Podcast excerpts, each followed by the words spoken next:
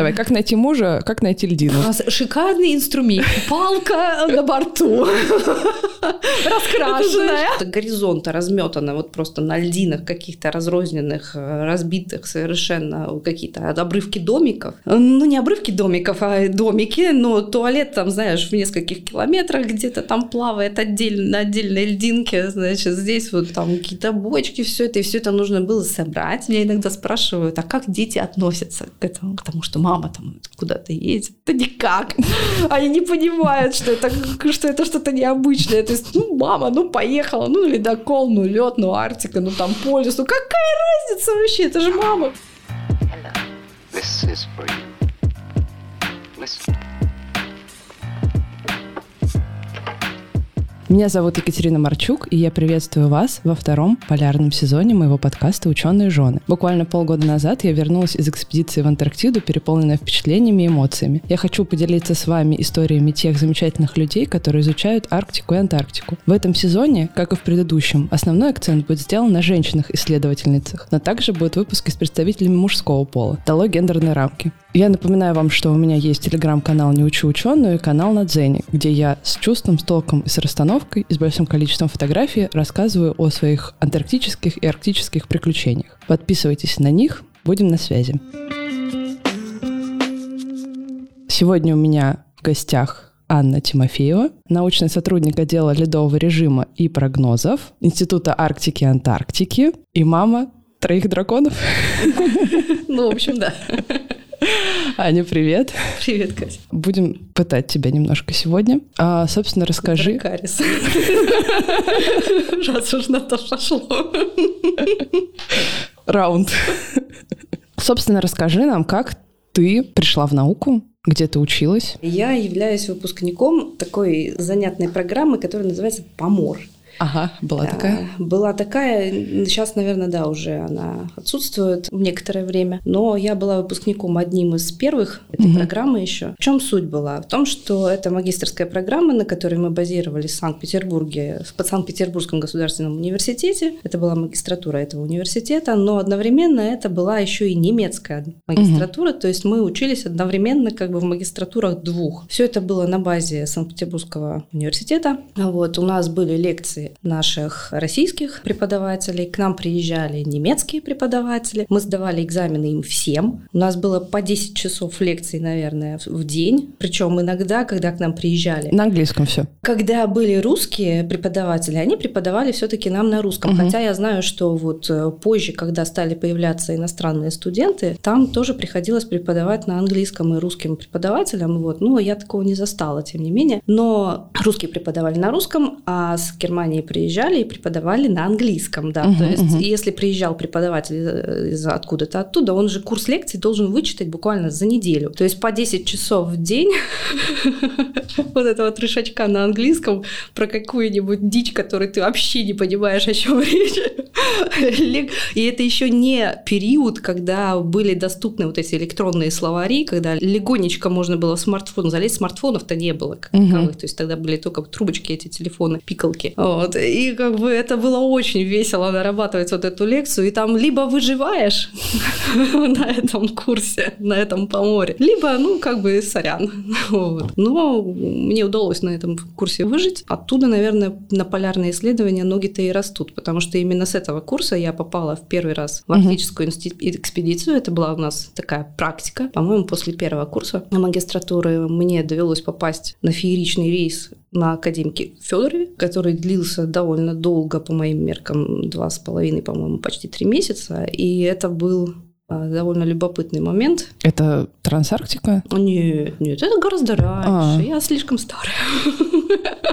Ой, ну, начался, начался иджизм. Ну, в общем, вот так вот я пришла до жизни такой. Подожди, ну на Поморье у вас же гидрометеорология в целом, или там есть какой-то отдельный предмет? Ух, там было, в том-то все и дело, что там было все это как бы шесть модулей, и они были разные, то есть там были разные направления. То есть там была и гидрометеорология, и гидрология, и океанология, там была... Это была геоморфология, угу. в том числе с палеоклиматологией. Это было управление экологической, что-то там с экологической безопасностью прибрежных зон было связано. То есть мы какие-то даже инженерные штуки тоже туда смотрели. Вот именно. То есть там была и гидрохимия. В общем, там был набор такой, что, ну, ну понимаешь, по 10 часов лекций каждый день сидеть, это много материала. Сильно. Да. Там было реально много всего, и, в принципе, можно было двинуть в любой из этих направлений. Угу.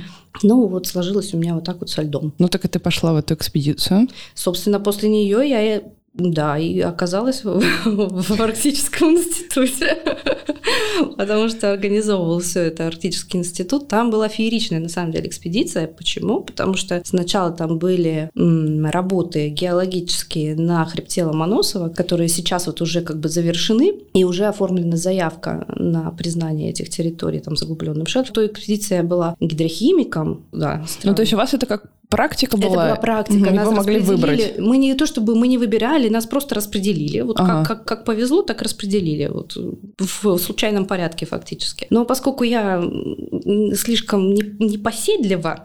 Активно. Вот, ну, активно, да. Вот. Я это... Кто на, на винный завод? Я. Кто туда? Я. Значит, и когда сказали, а кто хочет, вот у нас тут есть э, Никита Гордеевич Овсяников э, с острова Врангеля, которого мы туда, собственно, и везем. Он там большой специалист по медведям, медведем, он, он действительно гигантский специалист угу. по медведям. Кто хочет с ним постоять, посмотреть медвежьи вахты? Он один, значит, нужно вот посмотреть э, за животными, которые вот по ходу наблюдаются, посчитать там все. Я, я, я.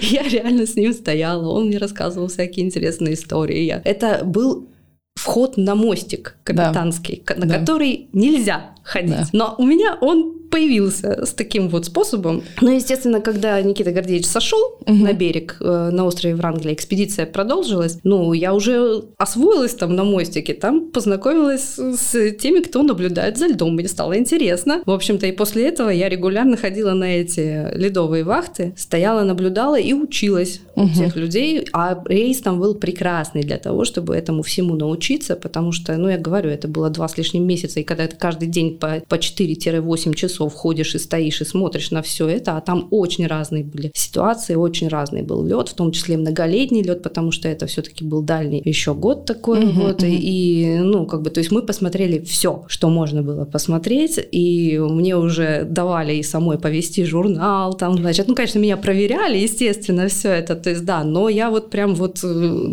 научилась всему вот именно там угу, в тот угу. момент. В этой экспедиции мы должны были дальше, кроме хребта Ломоносова, должны были забрать дрейфующую, разрушенную СП, которая уже находилась в Гренландском море. То есть на минуточку, где хребет Ломоносова, то есть мы прошарахались до Чукотки, туда до Пивека, по Севморпути, потом через сам полюсной район, нам нужно было про проползти в Гренландское море, чтобы забрать вот эту вот станцию. Подожди, это тот год, когда Федоров да, дошел до... Да, да, это именно... 2007, кажется, Нет, или 2005. Пятый. Это угу. был пятый год, угу, да. да. Да, я настолько старая. Вот, хорошо. В общем, это был именно тот самый год. То есть мы пробились на полюс впервые в истории как транспортное судно без ледокольной поддержки. Я все это видела, наблюдала, прям в гуще событий на мостике. На мостике, да. То есть все как полагается. Я сделала все, чтобы было самое интересное место. Не, ну там же была еще какая-то история, что должна была вас то ли Арктика сопровождать, то ли кто-то. Да, они спешили, они спешили, значит. Из трех сторон вы подходите к полюсу. Там было так, что, ну, как рассказывают, что там на ледоколах типа тотализатора было, что дойдут, не дойдут, как бы, но мы дошли, реально дошли. Причем это, ну, лед не был простым на тот момент. Вот я уже как ледовый специалист, не, не, ну, громко говорить про себя ледовый специалист, но тем не менее, то есть вот как бы человек, видевший лед и после, там был довольно сложный лед был. Э, но там использовались также и э, разведывательные операции. У нас был легендарный Масанов на борту, который тоже летал в разведку. И, в общем-то, по разрывам немножечко кривенько, но до полюса мы добрались, дошли. И Иван Евгеньевич был тогда в том рейсе, Фролов. директор mm-hmm, института, mm-hmm. и Владимир Тимофеевич Скалов был. В общем, все знаковые люди, и Игорь Михайлович Ашик был. В общем, все знаковые люди нашего института были там. Это вот такое скопление, э, не знаю, маститых людей, на которых интересно смотреть и у которых интересно чему-то учиться. Вот. И я все это всасывала, впитывала, смотрела, наблюдала, естественно, рвалась где только можно. Ну, вот только пустите куда-нибудь. Как знакомо. Да-да-да, вот. Ну, как бы это нормальная ситуация для меня в том числе. Поэтому было вот так вот. До полюса мы дошли. Но дошли и подумали, да ну, подождем Арктику здесь, вот. Пускай они сами нас отсюда вытаскивают.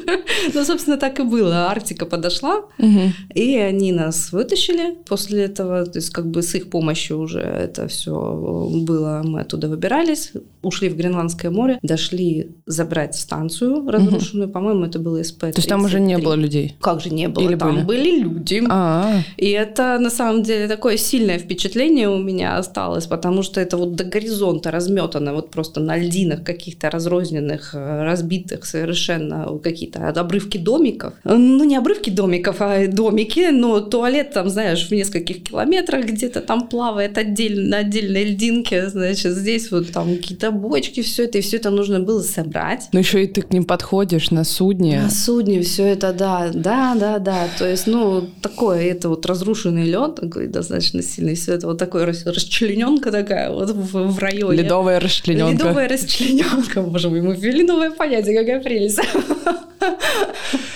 Ну, это реально впечатляет, когда вот мы их забрали. То есть нужно было и весь скраб собрать, и, значит, людей забрать. Мы их забрали. При этом у нас находился на борту новый состав. Их нужно было посадить. Их нужно было посадить. А посадить это нужно было вернуться назад в море Лаптевых, Восточно-Сибирское, там найти льдину и высадить новую станцию. Собственно, что мы и сделали. То есть, ну, это была бесконечная экспедиция с разными задачами, ухождением через всю Арктику. Ну, как я не могла не, не, не ввязаться в это после этого, понимаешь? Я от вас устала, но пойду с вами еще. Да, именно так. Ну, собственно, меня и пригласили. Мои ледовые вахты, они сыграли со мной ну, не злую шутку, а наоборот хорошую, потому что, в общем-то, с этого я и двинулась как-то в угу. Арктический институт. То есть тебя потом позвали? Ну, в общем, да. И ты пошла, я пошла работать? Да. То есть не в аспирантуру? Не, не, не, я заканчивала еще год, то есть ага, я дописывала ту же магистрскую, тоже связала угу. ее там как-то со льдом уже. Но я не сразу пошла работать, я доучилась. Ну, 10 часов лекций в день не дадут возможности объективно работать, да еще плюс диплом, который мы писали и на русском, и на английском в разных структурах, то есть под Санкт-Петербург, даже при том, что это был фактически один и тот же, одна и та же работа, угу. она была в разных структурах, ну, как бы структурирована по-разному, это как бы две разные работы получились получались. То есть ее не, нельзя было перевести тупо. Вот русскую версию написал и тупо перевел ее на английский. Такого невозможно было сделать.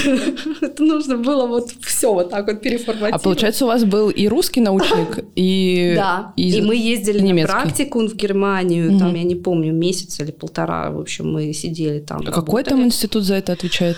Идеолог главный был из ИФМ Геомара, Хайди Кассенс, Э, вот, вот этой всей программы. Вот. Но там были подключены разные институты уже к тому моменту. То есть там был и АВИ, и Гамбургский университет, э, Бременский университет, и из Потсдама там, значит, э, вот авишные как раз. Uh-huh. То есть там и ИФМ Геомар, собственно говоря. То есть, ну, я ездила в ИФМ Геомар на тот момент, но диплом мы в конечном счете получили Бременского университета. Тадам, тада там. Пам.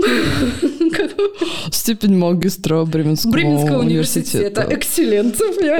Ух, да, так можно еще. Ух, типа шикануть. Ну, я не знаю, что это дают, если честно. Нет, ты знаешь, вот меня все время удивляет, когда там сталкиваешься с какими-то зарубежными сериалами, и они такие, она имеет степень магистра психологии, и ты такой, а, ну она, ну, ну, ну степень степень магистра. Да-да-да. Но это просто, знаешь, вот... Э, разное восприятие. Разное восприятие, да. А даже восприятие той же PhD, которая у нас кандидатская, оно разное. Там это просто квалификационная работа, а у нас мы только пытаемся прийти к тому, что это квалификационная, в общем-то, работа, и она не должна быть слишком сложной. У нас все пытаются как-то вот прям науку такую науку. Я, я сама так же мыслю. То есть мне кажется, что я, я какую-то фигню делаю вообще. Но когда ты вырастаешь в этой системе, то да. Да. да. И с другой стороны, может быть, это и неплохо. Но то, что это растягивается на долгие годы. годы. Годы. Меня еще поражает, что ну, вот я, например, защищу кандидатскую, и э, я могу писать в авиабилетах, да, если я еду. Доктор. Доктор. Доктор. Да-да-да, это очень забавно. Я тоже защитить кандидатскую только ради этого. Только ради этого. Я, кстати, об этом думала. На, банковских карточках там тоже же можно доктор. О, боже. Ну, ну, ну, по крайней мере, в Германии там было такое доктор, доктор. Да. Но все равно, мне кажется, ты знаешь, ты будешь приезжать, и тебя все будут доктор доктором называть, а ты будешь чувствовать себя не до доктором, потому что в твоем... Потому что в моем понимании доктор — это, это две диссертации. это две диссертации, да. Вот этот слом системы как бы внутренний. Но на самом деле, ну, не знаю, может быть, это и неплохо. Так, ну и дальше рассказывай, как а проходила твоя жизнь э, после того, как ты пришла в отдел ледовых исследований. Так а как проходила? Вот она и началась там. Но я там долго не работала, очень долго. Ну, нет, я попыталась поступить в аспирантуру. Нет, я поступила в аспирантуру, я в ней начала учиться, я даже сдавала там экзамены. Ну, конечно, учеба в аспирантуре, я ее вообще не помню, а, потому что она как-то смешалась с рабочими вопросами. Это, конечно, была не наша поморская магистратура, аспирантура, но экзамены я точно сдавала, эти минимумы. Ну, не 10 часов лекций в день. Не 10 часов лекций в день, это какие-то отрывочные там были лекции, что-то там такое было, что-то я пыталась сделать, но я что-то в тот момент увлеклась какими-то семейными такими... Не то, что увлеклась семейными. Короче, ушла я рожать детей. И все на этом меня с позором отчислили после второго ребенка. Мне сказали, слушай, ну куда? Академ опус брала? Не, ну не пойдет. Что, его бесконечно типа продлевать? Так не пойдет. Отчисляем. Все, все. И на этом моя аспирантура закончилась. Но ты продолжала работать? Когда дети? Да. У меня, когда первый детеныш родился, значит, я еще два года, у меня были гранты, как раз вот Сушела, немецкие. А вот я что-то делала действительно, ну, пыталась там как-то и в отделе какую-то активность проявлять. Пока один ребенок, хотя у меня очень такой шебутной ребенок, удивительно, да, действительно. Ну, ничего не предвещало. Вообще совершенно ничего не предвещало. Так, сложновато это было. Я даже один раз на какой-то отчетный этот э, совещание у Шуэла, которое было с немцами, там помпезное такое, с консула даже немецкого позвали. Я приперлась туда с детенышем. Он, немножечко, он когда здоровался, он сказал, здравствуйте, господа ученые и их дети. Он немножко офигел от такой ситуации. Когда на научных докладах, значит, кто-то там сзади ходит с лялькой. Да, но... это было забавно. Да, но вот два года у меня были еще гранты. Потом, когда родилась вторая, все. Вот я еще подавала на грант, но я его не получила, и слава богу, потому что, ну, как-то тяжело мне далось вот этот вот, вот этот период, э, потому что там что-то все начали болеть, и я болела, и они болели. В общем, это, ну, ну такая вот... А у тебя маленькая разница у них? Два года между старшими угу. разница. И когда я уже собиралась, вот уже вот прям вот выходила, я все пыталась там что-нибудь, я уже да, я вышла, я вышла, да, вот что-то пыталась въехать, и, ну, пошел процесс дальше. Мы решили, что а что уже, что уже, пускай трое будет. Там где два, там и три. Мы в пятилетку уложились тремя, поэтому нормально. Но дальше, понимаешь, дет, маленькие детки, маленькие бедки, дальше сложнее, как бы все растут, это за всеми глаз да глаз, за всеми. Даже не то, что глаз да глаз, а вот пока маленький ты хватаешь вот что-то на полу, да, а угу. дальше тебе нужно их развивать, нужно, нужно там туда, время. Туда, нужно время, и это гораздо воспитывать, это сложнее. Дети непростые. Вот, господи, откуда же такие сложные характеры берутся? Да. Вот так это, знаешь, ну, покажи пальчиком в другую сторону, да?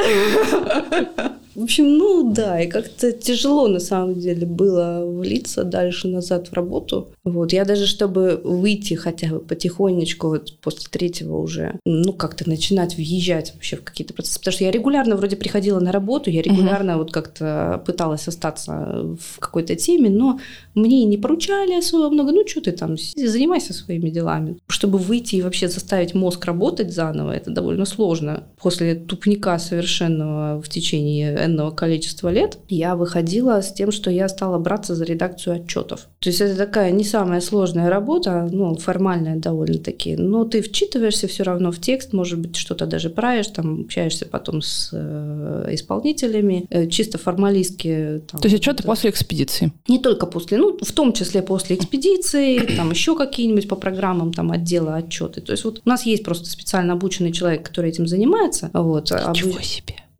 Да, вот он не то что специально обученный, он как бы вот выбрал на себе такую стезю, наверное, и этим а. занимается. Вот его все устраивает. А я, когда слишком объемные отчеты были, и ему в сжатые сроки одному не справиться. Угу. Вот. я подключалась под это дело, и это было довольно часто, и поэтому, ну, это по ГОСТам там все это расставить, вот это вот всю требуху, которую такую внутреннюю. Но это мобилизовало в какой-то мере, вот просто то, что тебе нужно в сроки какие-то сделать дела. Ты уже начинаешь учитываться, уже начинаешь думать хотя бы иногда. То есть, ну, это вот было таким, как бы хотелось бы сразу прыгнуть и сказать, сесть на коня и заскакать, сказать, ах, я все, я опять в науке, я такая крутая, все, ни хрена, так не получается.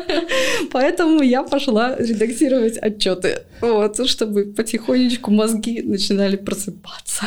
Но ты пошла редактировать, когда младшему было сколько? Полтора. Полтора. Тяжело. Ну да, то есть старшему на тот момент было шесть с половиной. Это в школу, да, надо идти? Это, ну не, он семь с лишним пошел, то есть это еще до школы, но уже, уже да, то есть уже вот это все, ну, там куча всего. Я же, да. Я же активная мама, понимаешь? Я же не сидеть, и дети мои тоже не должны сидеть. Несчастные. Ну, собственно, а когда ты после рождения детей первый раз пошла в экспедицию снова? Ух, вот это ну, такое, я пыталась прорваться куда только можно. Меня никто не хотел брать. Знаешь, ты ходил даже такой, да ты, да куда, да ха-ха-ха. Даже так бывало.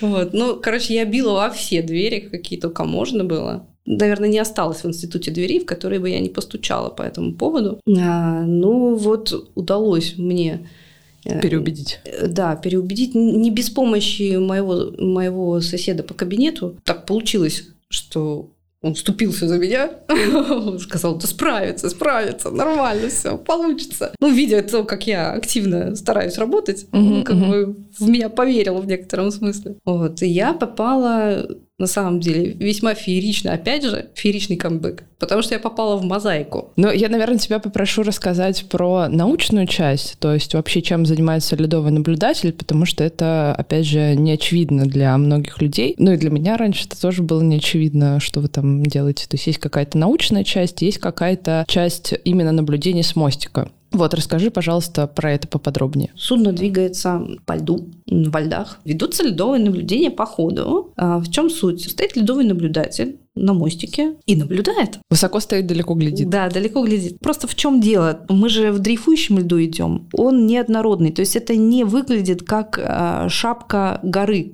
ну, гор каких-то. Это не ледник. То есть, потому что, ну, обычно на картинках рисуется вот что-то такое. Кажется, что на карте там вообще земля. Как, угу. Знаешь, на детских картах там ну, Северный Ледовитый океан, там такая шапка белая. Вот. Так она вот не такая белая, она вся и раздробленная. Она, не раз, она раздробленная и неоднородная. Потом лед, он находится в разной стадии своего развития, когда ты туда приходишь. То есть, э, во-первых, он постоянно движется, крошится, ломается, друг на друга наталкивается, а там, где разрывается, или это если сезон таяния, станет. Там, ну, как бы он либо разрушенный, да, если это мы осенью идем, то там уже начинается ледообразование, то есть там разные стадии именно вот развития, то есть от начальных льдов, когда вот он только-только образуется, ну, следующие градации развития льда. И все вот эти вот вещи, они должны попадать в поле льдового наблюдателя, чтобы посмотреть, по какому льду, сколько какого льда находится в том районе, в котором мы, собственно, как раз двигаемся в этот момент. И все это оформляется ну, по определенной методике, методики разработанные давно, как это все отслеживается. В процентах фактически по бальной системе, а, вот в баллах, ну, фактически это коррелирует с процентами, расписываются все эти ледовые характеристики. Типа льда, то есть какой-то возраст льда, в каком он находится состоянии, насколько он переторошен, где разрывы, какие разрывы, торосы, какие торосы, высота торосов. Все это вот, все эти вот характеристики, толщина льда, все много чего, всего вот этого оценивается именно вот льдовым наблюдателем. Ну, как я понимаю, все-таки здесь очень много идет от насмотренности. То есть э, невозможно за пять минут объяснить человеку, что вот мы наблюдаем вот такое вот. Там даже по цвету все различается. Да.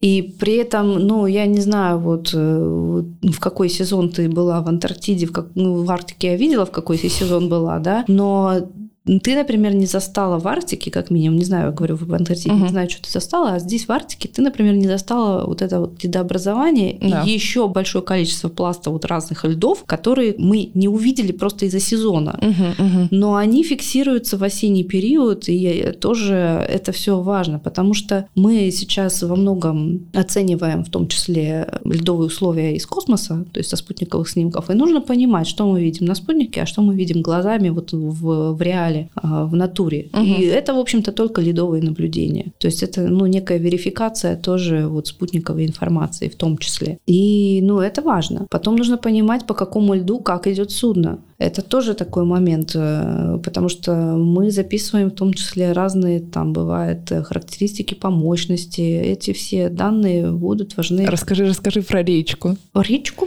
Речку. А, речка. Господи, речка.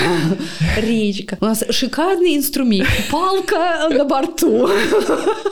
Раскрашенная. Инструментальное наблюдение. Очень научные. Очень технологичные. Нет, это, это знаешь, это как диск секи, вот этот вот, который мутность меряет, который белый диск опускает, его опускает, опускает, когда его не видно уже. Вроде такая ерунда. Да-да-да, серьезное наблюдение. Серьезное наблюдение. Не, ну смех смехом, конечно, это потешно все смотрится, но действительно... Но это для... продумано. Это продумано, да. Для льдового наблюдателя специально на борту а, в определенном месте, чтобы глаз вот падал сверху, а, ставится рейка, которая выступает за борт судна, она раскрашена, там деление, чтобы можно да, было оценить, а можно было оценить толщину выворотов, потому что когда идет судно, лед постепенно, который он колет, он выворачивается и встает как бы на торец, на попа, вот. И вот, вот этим вот боковой своей стороной угу. оно проплывает где-то в районе вот ледового наблюдателя и реки. И можно оценить в таком случае толщину льда. И в том числе потом расписать все это в зоне по баллам. Сколько, какой толщины льда ты наблюдал. При этом оцениваться должен именно ровный лед, а не в торосах, потому что в торосах он будет толще. В общем, тут много всяких пунктов, которые угу. там, знаешь, методика. Такие, методика, да. У нас такие шпаргалки, ты же видел эти шпаргалки там в несколько страниц. Шпаргалки.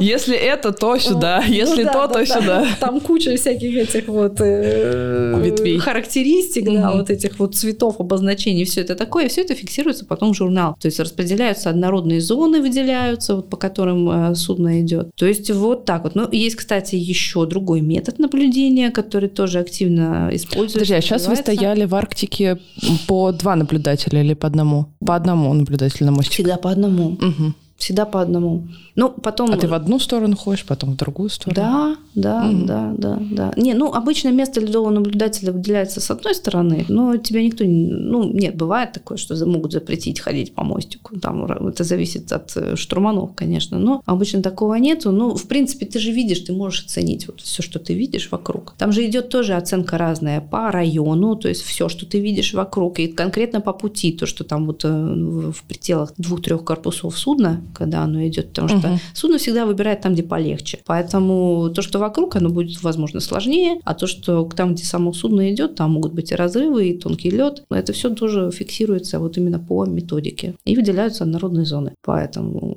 как раз вот так вот. Но при этом еще задача ледового специалиста помочь может быть, штурманам в какой-то момент э, оценить то, что мы, собственно, видим. Хотя штурмана довольно опытные, они сами принимают решения, но иногда лишнее слово какое-то или обсуждение там, по радару, когда смотришь на радар в том числе, что ты видишь на радаре, ну, можно. Есть польза от ледового специалиста на мостике. Есть. Пожалуйста. Нет, ну я просто была в ситуациях разных, поэтому, ну, как бы по-всякому было. Потом спутниковая информация. Тоже ты ее показываешь штурманам, а можешь помочь разобраться в том, что там такое угу. вот, и куда лучше идти, куда лучше не идти. Вот. Сюда иди, туда не иди. Ну да, в какой-то мере так оно и есть. Разные ситуации бывали. Знаешь, вот у меня был случай, когда мы должны были в разводе найти вот, а даже в очень сплошном льду шли, и, блин, шли куда глаза, точнее, не то, что куда глаза глядят, а вообще никуда не видно было. То есть была темень, был туман, был снег, ну не туман, был снег, ну в темноте это уже без разницы, ты uh-huh. носа корабля не увидишь, ты не увидишь, даже во что ты в, в, вообще въезжаешь, в принципе. То есть там ну, ледовые наблюдения, они их, ну, как бы только по ходу, и вот, вот под бортом, что ты можешь там увидеть, расглядеть. И в ротаре, и в данном случае там, я помню, что у меня была такая ситуация, когда я нашла, увидела на радаре очертания льдины, ну, как бы большой, и вспомнила, что мне где-то на, на снимке попадалась вот малюсенькая такая вот, вот таким же кончиком льдинка, и как раз вот там нужно пройти между двумя, чтобы вы тогда оттуда мы как раз точно попадем в разводе. Я пробежала к штурм, к этому, э, к старпому, о, ой, я знаю, я знаю, вот прямо сейчас здесь вот нужно, вот. Он говорит, я, говорит, слева хочу обойти. Не-не-не, говорит, направо, сейчас вот сюда, вот тут, вот туда, туда будет, там точно будет разводить, точно знаешь, как поверьте мне, да, ни черта не видно, тут тоже какая-то картинка непонятная, еще, может быть, я и ошиблась, как бы, не знаю, даже из категории, ребята, как Сусанин. Я знаю короткую дорогу. дорогу, да, пойдемте, ребята, я знаю дорогу, да. Блин, ну это на самом деле, это стрёмно. Ну и что? Нашли. Нашли. Нашли, да, все как положено. Я прям потом, когда меня отпустила. после этого. Вот, но, блин, такие ситуации, конечно, да, это нервозно. Не, ну, в конечном счете все равно штурмана принимают решения. Они могут слушать, могут не слушать, могут э, Но они ответственные. Они ответственные, да. Они тоже многое видят. Они, у них опыта, наверное, больше, чем у нас, как у ледовых угу. наблюдателей, хождения во льдах, да. То есть, ну, у нас разные задачи. То есть у нас все-таки в первую очередь ледовое наблюдение и уже как бы, ну, дополнительно там может быть участие в какой-то, в обсуждении чего-то. И то, если спросят, да. То есть, ну, в данном случае э, спрашивали, потому что мы приносили снимки, да, то есть, ну, как бы ориентировались, поэтому такое вот. Расскажи основной одной из больших частей вашей работы у нас вот в Арктике, когда мы были в одном рейсе, это был поиск льдины. Опять. Опять она. То, что я всем рассказываю историю, что к нам подошло 50 лет Победы, подошел, и ту льдину, на которую мы смотрели, он такой... Нет, нет? Нет, я это первое, чем я прибежала. А он льдину мою не разломал, которую я там присмотрела. Нет, не разломал. Не разломал. Не разломал, да. То есть, ну, как бы его предупредили обойти, но, конечно, ну, там координат особо не было. Но, нет, были, но они могли пройти как угодно, но удачно. Угу. То есть, все удачно они прошли, ничего не, не порушили, то, что нам нужно. Но это вот прям наблюдалось и казалось, да-да-да-да-да, что делаете, товарищи, я вас очень рада видеть, очень рада надо видеть, ну, пожалуйста, пожалуйста, не разломайте. То, что там хотя бы как-то есть. Не, ну... Да, в общем, в чем заключается... Как, как найти льдину? Давай, как найти мужа, как найти льдину? Из серии «Девочки». Это хорошо. Садишься в вертолет и ищешь. Ищешь, смотришь в оба глаза, присматриваешь, характеристики разные. Сама ты дала. В точку. В точку, да. Смотришь в оба глаза и стреляешь глазками, да. О, да, тоже можно. Так, с льдины сначала, да? Да, льдину. Короче, сначала, в принципе, первым этапом отсматривается все из космоса. Тоже, опять же, спутниковые снимки, спутниковые изображения. Но льдину нужно проверить ногами, руками, чем угодно, глазами. Вот как она выглядит в натуре. Вот то же самое, что Окропить кровью. Окропить. А, это я тоже умею. Ты же слушала эту эспиричную историю, да? Это я умею.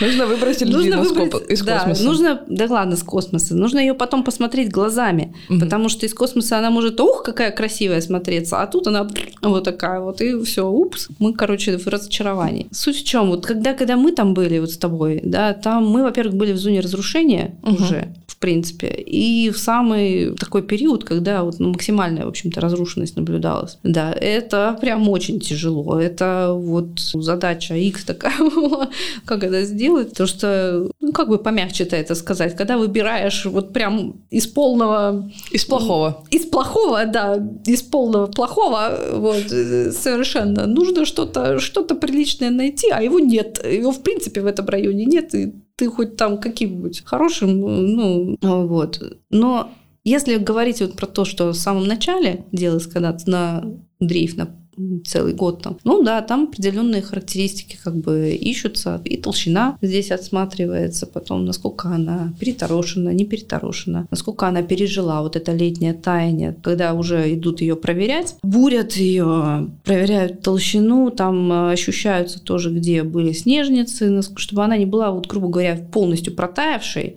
угу. и замерзшей заново, тогда это вот, ну, прям такая дырявая структура, которая будет очень легко ломаться потом. Обычно стараются все-таки подбирать собирать не очень большую тоже. Вот прям гигантские там ледяные поля, они, скорее всего, не будут интересны здесь. Хотя здесь, э, ну, разнится иногда подход. То есть иногда кажется, что, а может, давайте побольше возьмем, а может быть, нет. Ну, большую кажется, что она может легче расколоться, например, да. Но расколется и маленькая. Ну, собственно, тут такое. То есть хорошо, если есть некое такое, ну, ядро у льдины такое uh-huh. более старое, там, как бы обросшее более свежим чем-то. То есть, ну, может быть, э, какие-то торосы, но, может быть, не хаотичные, а такие, чтобы они как ребра жесткости такие были. И это ядро тоже такое старое. Попытаться такое вот найти. Это, опять же, насмотренность вот ледовых наблюдений. Вроде стоишь, стоишь, стоишь, стоишь, стоишь, смотришь на этот лед часами. По 4, по 8 часов. Ну, ледовая вахта 8 часов в день нормальный рабочий день. То есть 4 и 4 со штурманами, угу. ты обычно их вахту их стоишь. А здесь э, вот все, все, что ты насмотрелся, вот там вот садишься в вертолет, и нужно просто в, в турборежиме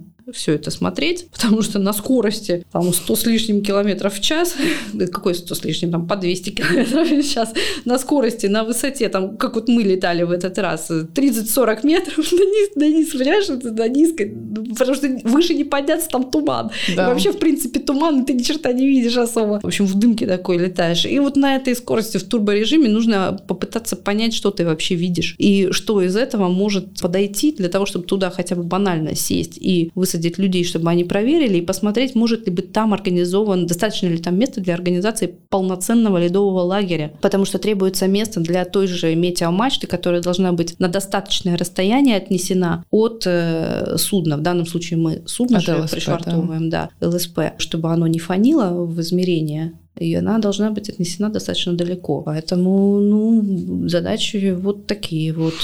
Да, но у вас там целый консилиум был. Ну, это всегда, это всегда. На самом деле, я часто, часто вот мы как бы, мы же ограничены и вертолетным временем, которое дорогое, и вообще временем экспедиции, которое, ну, обычно на это очень небольшое время, на самом деле, да. выделяется, да. И вот вся эта координация как бы действий на борту вертолета с, с тем, чтобы, значит, льдину осмотреть и с пилотами, и как бы облететь все это. И потом же самое главное, потом на нее вернуться. Это же вот это квест. Ты вот смеешься, да? Ты смеешься. А ты представь себе, вот ты прилетаешь. Так GPS-координаты нет? GPS-координаты, он дрейфует, они через минуту да, будут другие. Точно, точно. Вот это вот самое интересное, понимаешь, чтобы вернуться на то же самое место в тумане, не зная координат. Вот это вот самое, самый акт. Найди меня, Через если сможешь. дней особенно, знаешь, это да. вот очень да. весело. Это задачка. И вот уже начинаешь как бы придумывать методику и так, и так. Не, методики они есть, но мне кажется, сейчас вот в современных условиях какие-то вещи немножечко даже корректируются или придумывается что-то, подходы какие-то новые, именно вот из-за сжатых сроков, из-за того, что нужно быстро выполнить какие-то задачи. Вот. Потом, когда на самом деле ЛСП выставляли, у нас был сумасшедший дрейф, и мы ушли в другой район, и через три дня вернулись к той день, который мы сначала там присмотрели. О, вот это, вот это было интересно ее найти. Да даже здесь, вот в этот раз, когда вот мы подбирали второй раз льдину, пытались подобрать, найти вот ту же самую льдину, она вот эта вот или вот рядом Которую мы проверяли. Да, которую мы проверяли. Она вот это или вот это? А может быть, вот, вот та вот, которая... Они все белые. Они все белые, все выглядят одинаково. Но мы, слушай, вот это вот прямо я, я, я прыгала буквально по пароходу, когда мы во втором полете, я очень хотела отсмотреть еще раз одно место, оно мне понравилось. Мы его нашли в тумане в этом, значит, мы его нашли. Я прям... А потом мы еще нашли его пароходом, когда мы до него дошли. Еще раз мы его нашли. И потом еще раз мы на него слетали, и потом еще раз слетали. В общем, мы его нашли несколько раз. Я прям была в, в счастье. Но в конечном счете как бы поставили все равно не туда, но это уже другое дело. Это уже как бы, да, решение начальников, экспедиции в том числе, и, в общем, как им было удобнее. Ну, неважно, это все равно процесс, и он решается как бы угу, на разными. месте. На месте, да. Иногда удобнее сделать так. Ты делаешь то, что от тебя зависит. Я не могу сказать, что я очень большой во всем этом специалист, вот, честно. Но я была очень рада вот в таких работах участвовать и такой опыт получать. Я не знаю, это я вообще обычно не сильно решительный человек, но здесь на вертолете приходится быстро решения какие-то принимать. Но жизнь заставляет. Жизнь заставляет, да. Вот, это такой квест, ты прям так хорошо себя после этого ощущаешь, особенно если получилось все. Когда не получилось, хреново ощущаешь себя, да. Ну, как и во всем, наверное. Ты вот оговорилась, что ледовые наблюдатели стали появляться, то есть раньше их не было как таковых. То есть они не являются неотъемлемой частью судов. Я не знаю, в какой момент я это сказала.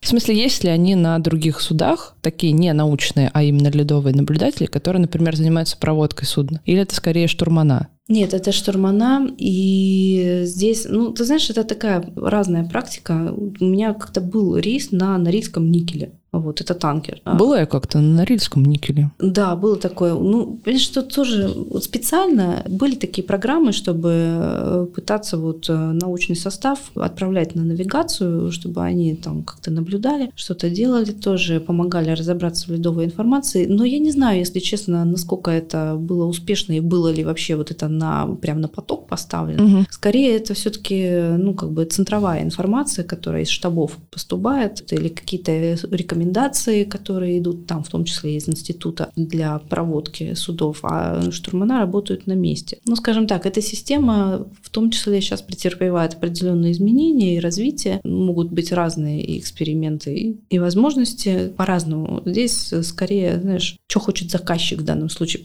Все-таки обеспечение какой-то проводки это не совсем научная ра- работа, прям вот с научными целями, да, это скорее больше какая-то прикладная задача. Или у нас есть вот э, группы тоже, которые занимаются испытанием судов. То есть они проводят ледовые испытания вновь выпускающихся судов и пишут какие-то справки об этом потом. Вот. И, в общем-то, имеют, ну, можно сказать, мировой уровень именно вот в этом конкретном деле. Это тоже работники нашего института вот таким вот занимаются. Но ледовые наблюдения все-таки скорее это вот если есть научные задачи и туда предполагается наличие там именно ледового специалиста, то Мгм. да, оно будет. Нет? Ну, ну нет. Ну, расскажи, как тебя в экспедиции-то отпускают. Ну, да. Ну, а, мне семья помогает в данном случае. Пока детей не было, там все понятно, как бы как это происходило. А с детьми, когда, ну, включаются бабушки и дедушки активно в это время, потому что супруг у меня тоже очень занят, он очень работает много. А Он тебе не, не ученый. Он не ученый, он проектирует горнорудные предприятия. Он руководит проектами сложными. Голова квадратная, задач много, очень сильно в это все погружен. Ну, естественно, на 100% он детей не может в данном случае взять на себя, поэтому здесь бабушки, дедушки включаются. У меня активно свекровь со свекровью в это все включаются. Ну, я и не хожу в длительные. Экспедиции. пока Ну, что. месяц для кого-то это длительная экспедиция. Ну да, но месяц можно пережить без мамы. Да. Они, мне кажется, Аж глазик задергался. я зачесался, не надо. Можно пережить без мамы месяц, там даже полтора месяца можно пережить, пока мамы нету. Может быть, даже отдохнуть в какой-то мере от мамы, и не без этого. И мама отдохнет. а мама так как отдохнем. Я честно, я, я вот за этот месяц, который мы плавали с тобой вот сейчас, просто я отключила голову от того, что там происходит дома. А там должны были они в отпуск ехать, там, значит, тоже с дедушкой и с бабушкой. У меня были фееричные сборы в экспедицию, потому что я собирала всех в разные места одномоментно, потому что я знала, что меня не будет потом. То есть у меня, я не знаю, у меня штук пять сумок каких-то стояло на разные задачи, потому что там была очень тоже интенсивная движня. Мне нужно, мне нужно было это все организовать и оставить в организованном виде, чтобы это можно было просто взять, взять и, и подхватить и, и не думать много уже. То есть все я уже должна была продумать. Но все это получилось. Но я когда села на борт, я поняла, что если я сейчас буду... Ну, там и связи не было, помнишь? Как прекрасно. Было, как прекрасно, да. Вот. Можно было, конечно, через радиста писать письма, но ну, напишу я. Ну зачем? Э, мне ответят, а вот там, значит, э, там э, Варя заболела, Елисей там, значит, выкобенивается, там Вася там, значит, тоже что-нибудь не того. И что я сделаю с этим? С этой информацией. Только переживать. Я начну, да, я начну об этом думать, начну искать пути решения какие-то, но они за это время, они уже все решат там сами. Не мои советы, не мое э, участие внутреннее, такое соучастие, оно там не требуется. Если что-то плохое реально произойдет, я об этом узнаю. Ну вот а плохие новости, они меня найдут в любом случае. Угу, Пока угу. это какие-то вот неурядицы вот, ну, решаемые, вот, они решатся прекрасно и без меня, вот нужно просто отпустить на это время и заниматься теми задачами, которые стоят. И я вот, где мы с тобой ходили, я просто отключилась от всего, что там, переключилась, потому что задач-то было очень много. Угу. И если еще распыляться вот туда, внутренних резервов просто не хватит. Поэтому, ну, это такой и хороший способ, с одной стороны, немножечко отключить голову от э, обычной рутины, переключить угу. ее в другую рутину тоже, но тем не менее, то есть там такая мультизадачность Э, своеобразная. Но это иногда полезно, наверное. Да и им тоже может быть полезно без мамы как-то чуть больше самостоятельности какой-то прихватить. Может быть. А может быть нет, не знаю. Посмотрим. Меня, знаешь, меня иногда спрашивают, а как дети относятся к этому? Потому что мама там куда-то едет. Да никак. Они не понимают, что это, что это что-то необычное. То есть, ну, мама, ну, поехала, ну, ледокол, ну, лед, ну, Арктика, ну, там полюс. Ну, какая разница вообще? Это же мама. Как... Вообще, то есть, ну, никакого, никакого уважения, простите, пожалуйста. Они просто не понимают, что это необычно. Да, Для них да. это привычное вообще Привычно, дело. Да. Они как бы, ну, ну, подумаешь, ну, там где-то менеджер у мамы там у кого-то там в банке работает, там в магазине у кого-то работает, там, значит, тут там, не знаю, еще что-нибудь. Ну, тут мама там, куда-то там ездит. В командировке какие-то. командировки какие-то, да, во льды, там что-то в Арктику. Ну, клевое дело. Ну да, это, мне кажется, как дети полярников такие, ну, папа уезжает на год, ну, бывает, что ж. Да, соляви. Да, ну, привыкли уже, что. Да, да, да, да, да. И тут также, да.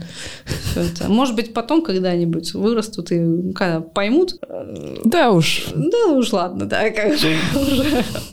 Это уже будет неважно. Мне показалось, как человеку ну ладно, не со стороны в целом, но чуть-чуть разбирающихся во всех исследованиях, которые примерно проводятся в Арктике, что вот ЛСП, оно стало, знаешь, как, как будто бы вознесло ледовые наблюдения и вообще наблюдение за льдом на какой-то новый уровень. Нет? Mm, да нет, наверное, все-таки. Потому что, ну, опять же, дрейфующая экспедиция – это не новая идея. Опять же, вспомним Нансена с Фрамом, Опять же, вспомним Папанинцев и первую СП. Это, кстати, была немножко все-таки другая идея, потому что ну, Фрам дрейфовал с судном, а здесь они дрейфовали прямо Лагеря. на льду. Да, прямо в лагере. Там тоже наблюдения за льдами такие же были. Причем, ну, это же больше даже ледоисследовательские какие-то работы. Наблюдение за льдами здесь разве что, ну, там, я не знаю, радарная съемка радиолокационная, потому что судно стоит, у него есть радар, и можно отследить, как двигался лед, вот именно как он взаимодействовал, в том числе с судном, за целый год фактически, вот, uh-huh, там, uh-huh. в стационарном режиме. Потом само ЛСП, оно же является таким измерительным прибором, потому что там ну, система да. мониторинга нагрузок. Измеряется давление льда на корпус судна. Ну да, В том числе я в данном как раз вопросе небольшой специалист, точнее вообще никакой не специалист, но есть специально обученные люди под это все. Потом ледовые просто вот исследования, физику льда, то есть вот различные эксперименты на прочность, на физические характеристики, потом в каких условиях как себя лед чувствует и ведет, наверное, тоже. То есть, ну, много вот этого всего. Но частично это же все было и на обычных СП. И на той же мозаике, на всех других дрейфующих, какие вот экспедиции были, вспомним и Трансарктику опять же, да, и, кстати, еще Тара дрейфовала, если вспомнишь, там да, много такого вот всякого разного было. Вот, ну, не уж не прям уж так много, и, вот, но тем не менее, 40 СП как минимум было, это 41 Это срок. Это срок, да. Вот, это 41 Поэтому прям сказать, что это вот что-то что сильно новое, скорее всего, нет. Другой вопрос, что это стало гораздо удобнее, может быть, в каких-то вещах, и практичней, и безопасней. Это угу. уже другой вопрос. И то, что это в принципе возможно, что вот есть теперь такой инструмент, вот эта база, на которой эти исследования можно на регулярной основе проводить. Угу. Потому что та же мозаика, это вот ну, 19-20 год, да, это вот разовая экспедиция, они до сих пор, правда, они там наклепали, конечно, данных, нарыли огромное количество, их перерабатывать и перерабатывать. Здесь, может быть, не используется такое большое количество оборудования, потому что, ну, зато это на регулярной основе. То есть, что тоже важно для понимания процессов, это регулярность, потому что ты можешь тыкнуть пальцем во что-нибудь, померить и сделать на этом какие-то выводы, но если тебе не с чем это сравнить э, во временном ряду, угу. то их, ну, ну, ты делаешь какие-то выводы, но они требуют какой-то верификации с другими. А здесь на регулярной регулярной основе а, можно накапливать эти данные, чтобы потом на них долгосрочные какие-то выкладки делать. Куда бы ты посоветовала идти, в какие исследования человеку, который хочет заниматься Арктикой? Да я не знаю, это уже, ну, как бы как пойдет. Мне кажется, нужно просто попытаться начать. Вот, ну, как вот у меня получилось, да, то есть у нас была экспедиция угу. в качестве практики, да, я, в общем-то, в ней гидрохимиком была. А теперь я льдом занимаюсь, да, о гидрохимии не думаю. Надо присмотреть, что можно вообще делать, потому что любые исследования, они будут востребованы фактически. И биология есть, и геофизика есть, и, я не знаю, океанология есть. Все, что угодно, оно востребовано и будет э, развиваться, я надеюсь. Поэтому... Надо пробовать. Как это? Все дороги нам открыты. Ну давай тогда у меня всегда конечный близ. Короткие вопросы. Нужно что-то выбрать. Наука, профессия или призвание? Mm, призвание. Ну, оставаться на кафедре или идти в исследовательский институт?